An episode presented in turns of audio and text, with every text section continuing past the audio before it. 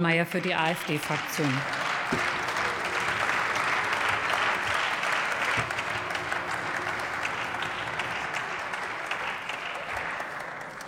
Frau Präsidentin, meine Damen und Herren!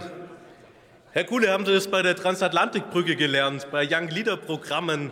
Ich muss Ihnen wirklich sagen, die heutige Debatte, die ist viel zu ernsthaft, dass man auf so eine Art und Weise hier Polemik betreibt. Ich muss Ihnen wirklich sagen, das geht so nicht. Meine Damen und Herren, die Lage ist sehr ernst. Im September wurde Nord Stream in die Luft gesprengt. Jetzt, fast fünf Monate später, steht ein furchtbarer Verdacht im Raum. Nord Stream sollte von unseren eigenen Verbündeten angegriffen worden sein. Es steht der Verdacht im Raum, dass die Vereinigten Staaten von Amerika und das Königreich Norwegen einen Sprengstoffanschlag auf Nord Stream geplant und ausgeführt haben.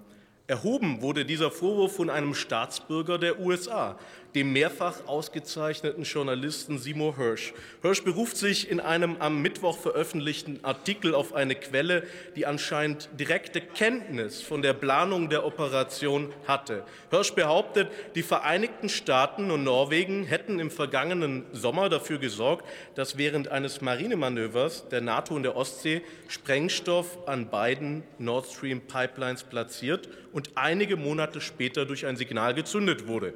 Das Weiße Haus und die CIA bestreiten diesen Vorwurf. Doch wie sehr man amerikanischen Geheimdiensten vertrauen kann, das wissen wir ja. Ich erinnere nur an die NSA-Affäre, als herauskam, dass Frau Merkel von den Amerikanern abgehört wurde.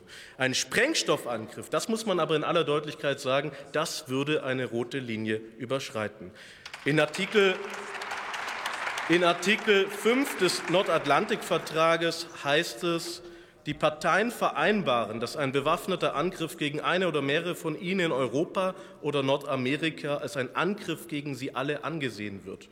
Ein Angriff auf Nord Stream ist ein Angriff auf Deutschland und damit auf das gesamte Bündnis. Aber wenn es ein Bundesgenosse wäre, der unsere kritische Infrastruktur angegriffen hätte, dann wäre das Vertrauen, das Grundlage für jedes Bündnis ist, zerstört. Meine Damen und Herren, ich möchte eines sehr klar sagen, ehe ich bewusst missverstanden werde. Ich kann nicht ausschließen, dass es die USA und Norwegen waren, die Nord Stream in die Luft gesprengt haben. Ich kann nicht ausschließen, dass Russland Nord Stream in die Luft gesprengt hat. Wahrscheinlich würden wir dann aber darüber lesen. Um genau zu sein, kann ich gar nichts ausschließen. Und warum kann ich nichts ausschließen? Warum Warum weiß ich als Abgeordneter 137 Tage nachdem Nord Stream in die Luft gesprengt wurde, immer noch nicht, wer den Anschlag verübt, verübt hat?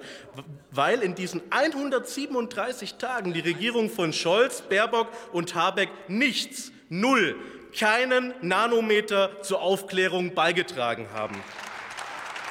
Die Regierung der viertgrößten Volkswirtschaft der Erde weiß nach fast fünf Monaten immer noch nicht, wer uns vor der eigenen Haustür angegriffen hat. Die freundlichste Deutung dieses Totalversagens ist, dass unsere Regierung aus inkompetenten Gauklern besteht, die man weder in Moskau noch in Washington noch in Oslo ernst nimmt. Im schlimmsten Fall heißt es etwas ganz anderes, dass diese Regierung kein Interesse an Aufklärung hat, dass diese Regierung die Wahrheit unterdrückt, dass diese Regierung nicht im deutschen Interesse, sondern im Interesse des Auslands handelt. Anzeichen Anzeichen gibt es leider genug. Im Februar 2022 erklärte US-Präsident Biden während einer Pressekonferenz mit Olaf Scholz, dass man Nord Stream ein Ende setzen würde. Widerspruch von Scholz? Fehlanzeige. Und erst diese Woche hat die Zeit aufgedeckt, dass Außenministerin Baerbock systematisch mit ausländischen Regierungen zusammengewirkt hat, um, die, um den Bundeskanzler zur Leopardlieferung zu zwingen. Eine solche Außenministerin, die kennt keine deutschen Interessen. Eine solche Außenministerin, die kennt auch kein Vaterland. Eine solche Außenministerin, meine Damen und Herren, der ist alles zuzutrauen. In dieser schwierigen Stunde ist es an uns, den gewählten Vertretern des deutschen Volkes, das zu tun, woran diese Regierung offenkundig scheitert. Wir müssen für Aufklärung sorgen. Wir müssen Wahrheit ans Licht bringen. Die im Raum stehenden Vorwürfe, die müssen vollständig und restlos aufgeklärt werden. Es muss aufgeklärt werden, wer die Drahtzieher und wer die Mitwisser hier hinter diesem hinterhältigen Angriff waren. Das deutsche Volk, lieber Herr Kuhle, das hat ein Recht darauf zu erfahren, wer uns angegriffen hat.